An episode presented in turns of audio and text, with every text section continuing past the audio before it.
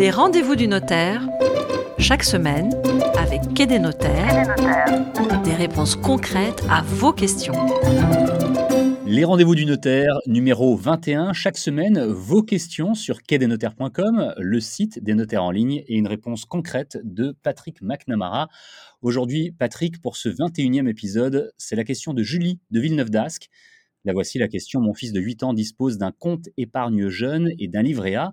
Comment m'assurer que son père, dont je suis séparé, ne se serve pas dans les comptes de mon fils si je décède? Bonne question, Julie. Merci de l'avoir posée. C'est une question qui préoccupe plusieurs parents. Euh, d'abord, il faut dire à Julie qu'en cas de décès, eh bien, ce sont les enfants qui héritent et le conjoint si euh, le conjoint n'est pas divorcé. Donc, si Julie, si Julie était mariée et veut priver son conjoint de ses droits dans sa succession, ce qui semble être le cas a priori, eh bien, d'abord, elle devra faire un testament pour euh, le priver de tous les droits de tous ses droits dans sa succession. Alors là, vous m'apprenez quelque chose, hein, Patrick. On peut priver son conjoint de tous ses droits dans sa succession. Oui, tout à fait, c'est possible et ça se fait par testament, mais euh, il faut que ce soit express, il faut que ce soit dans un testament. Alors, si Julie ne s'était pas mariée, eh bien, c'est son fils ou ses enfants qui hériteront et la garde et la gestion du patrimoine de ses enfants reviendra à la personne qui a l'autorité parentale de l'enfant. Si j'ai bien compris, hein, la question de Julie, Patrick, c'est précisément ce qu'elle veut éviter. Exactement. Pour éviter cela, Julie devra faire un mandat de protection future.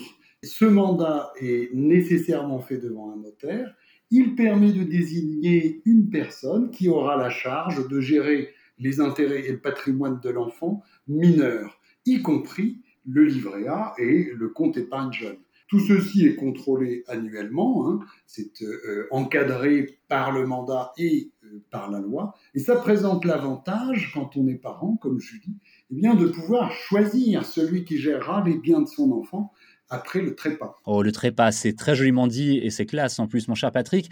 Pour terminer, un conseil, une anecdote? Un conseil pour Julie et euh, pour tous les parents dans son cas. Euh, si vous voulez établir euh, ce type de protection pour vos enfants, un, un mandat de protection future, c'est un acte important que seul un notaire peut établir dans le cas présent pour la protection d'un mineur. Donc, allez voir votre notaire et allez en parler à votre notaire. C'est pas cher et ça peut rapporter gros. Ce qui n'est pas cher non plus, c'est de vous poser des questions, Patrick McNamara, sur le site quai-des-notaires.com, le site des notaires en ligne sur la page dédiée de notre podcast, Les rendez-vous du notaire. Merci beaucoup, Patrick McNamara. On se retrouve la semaine prochaine. Merci, Fred. À la semaine prochaine.